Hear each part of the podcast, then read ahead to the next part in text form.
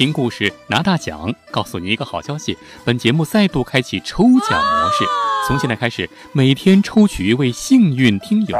你没听错，每天一位。奖品是价值三百八十八元的精美琥珀首饰一件。参加方法是在老王的微信公众号“老王讲传奇”中发送“奖品”两个字，就可以抽奖了。天天听老王，天天有抽奖，赶快发送吧！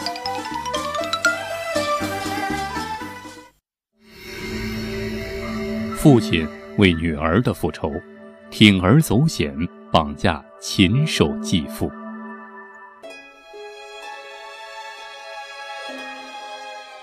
二零零九年十月的一天，天还没有亮，法国米卢斯的警察就已经匆匆出发。根据一条可靠的匿名线报，他们很快就在该市法院门口的台阶上捡到了一个人。这个人被五花大绑着，靠在栏杆上，头上还流着血，一看就是刚刚被暴打过一顿。经过警方核实，他。就是线报中所说的克罗巴，一个法国警方一直想逮捕，但是却因为外交问题而迟迟没能缉捕的德国医生。一九七七年的法国，当时只有四十岁的安德烈先生和自己的妻子离婚了，原因是第三者插足，插足他们婚姻的正是这位来自德国的医生克罗巴。妻子离开了安德烈，和女儿卡琳卡一起搬到了德国，同时还带走了他们的两个孩子。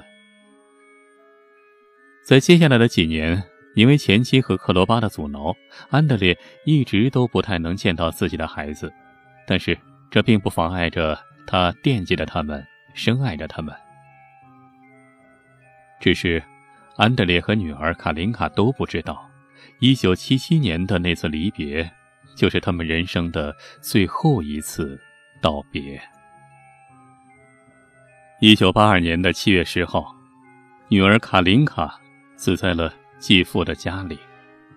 被发现的时候，他正躺在自己的床上，没有任何呼吸。经过初步验尸，没有找到死因，但是在验尸的过程中，调查人员发现，女孩的右前臂。有针孔注射的痕迹，而且阴道也遭到了损害，阴道里还有一种未经鉴定的白色液体。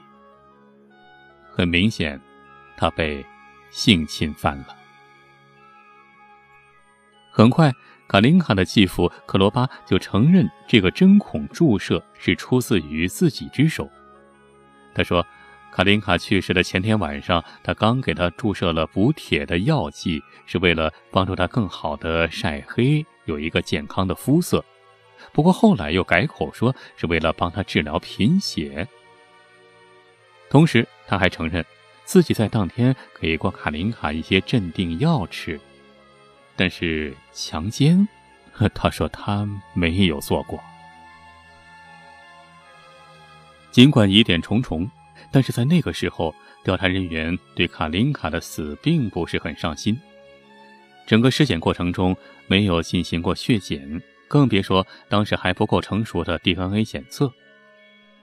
甚至因为这个继父克罗巴是当地著名的医生，居然还能够出席了验尸报告会议，完完整整的听到了所有的内部消息。随后的验尸报告证明。卡琳卡是因为自己吸入了自己的呕吐物窒息而死。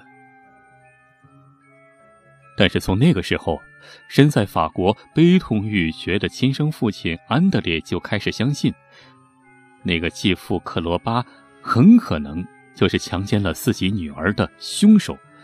正是他为女儿注射了什么液体，所以导致卡琳卡的血压下降、呕吐。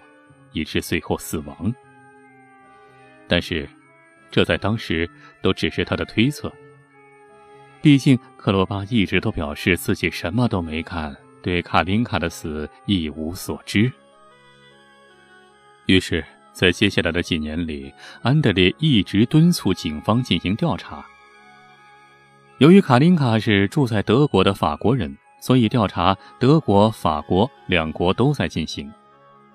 但是，两国的调查并没有合作，也没有互通消息，甚至彼此之间还充满了一些敌意。随着调查的深入，法国警方认为，那个继父克罗巴很可能不仅毒害了卡琳卡，还多次强奸了她。但是德国警方却认为没有足够的证据证明这一点，因此克罗巴无罪。在一九八四年，法国司法人员传唤克罗巴进行问询，但是克罗巴明确表示拒绝前往法国。同时，安德烈的前妻也坚定地表示，自己的现任丈夫什么都没做，凭什么去法国？一九八七年，德国警方抓捕了克罗巴，但是在德国法院上，法官认为没有足够的证据指控他，因此最后宣布他无罪。而且德国还表示，由于禁止双重起诉原则，法国接下来的审判是无效的。因此，拒绝引渡克罗巴去法国。所以，虽然在一九九五年，巴黎的一家法院在证实了种种证据之后，在克罗巴缺席的情况下，判定了他确实犯了过失杀人罪，但是最后也因程序上的理由而撤销了。对于这种结果，安德烈简直要气炸了。他只能眼睁睁地看着克罗巴走出法庭，而自己却无可奈何。他拼命地找各种证据，联系司法人员，试图把克罗巴重新送上法国或者德国的法庭，但是，一直都没能成功。一晃，时间就过去十年了。十年来，法国一直在向德国要人，但是德国。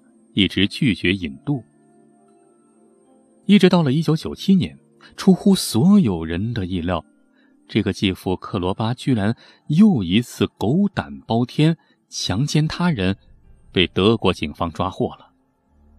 这一次是因为他在办公室里对一个十六岁的女病人下了药，并且实施了强奸，证据确凿。他不得不认了罪，最后被判处两年缓刑。吊销了医疗执照，并且在这次审判之后，又有多名女性站出来公开指责他曾经在八九十年代对他们也曾经有过强奸。这些大量的强奸他人的记录，几乎都是采用了同样的作案手法：注射药剂，病人昏迷，然后强奸。加上克罗巴亲口承认了自己给卡琳卡注射了药剂、吃了镇定药，甚至也没有不在场的证明。因此，安德烈已经基本认定自己的女儿就是克罗巴奸杀的。他说：“我不是怀疑，我不是想象，我非常确定。”这么多年来，安德烈一直都在努力。他找到了很多关于克罗巴的证据，他和律师沟通，联系了曾经被克罗巴侵犯过的女性。他东奔西走，和德国警方游说，和法国警方游说，试图用合法的方式将克罗巴缉拿归案。但是，德国仍然拒绝将克罗巴引渡到法国接受审判，法国警方也表示无可奈何。安德烈选择相信法律，但是法律却让他心碎。于是，在二零零九年，在距离诉讼时效截止还有三年的时候，安德烈终于崩溃了。他已经失去了自己原来的家庭，失去了自己的女儿，他再也不想看着这个罪犯逍遥法外了。他决定。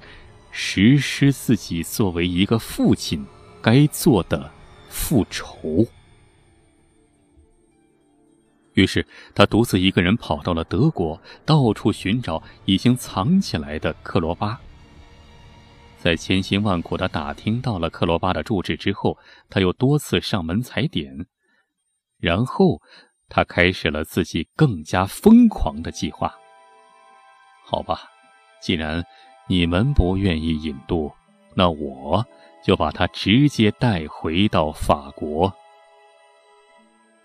二零零九年十月，已经七十四岁的安德烈拿出了自己的全部积蓄三万美金，雇佣了几个来自非洲的男人，给了他们克罗巴住在德国的地址。和行踪路线，还告诉了他们自己的故事。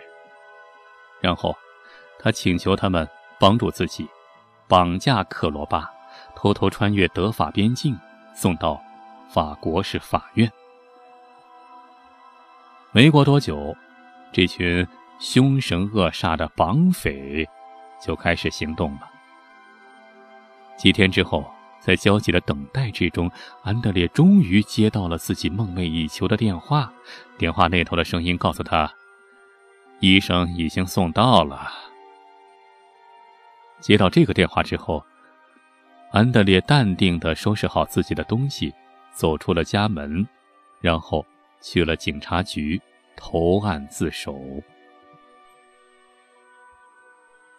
二零一一年。安德烈等了将近三十年的审判终于到来了。在法国巴黎一家没有窗户的法院，安德烈激动地坐着。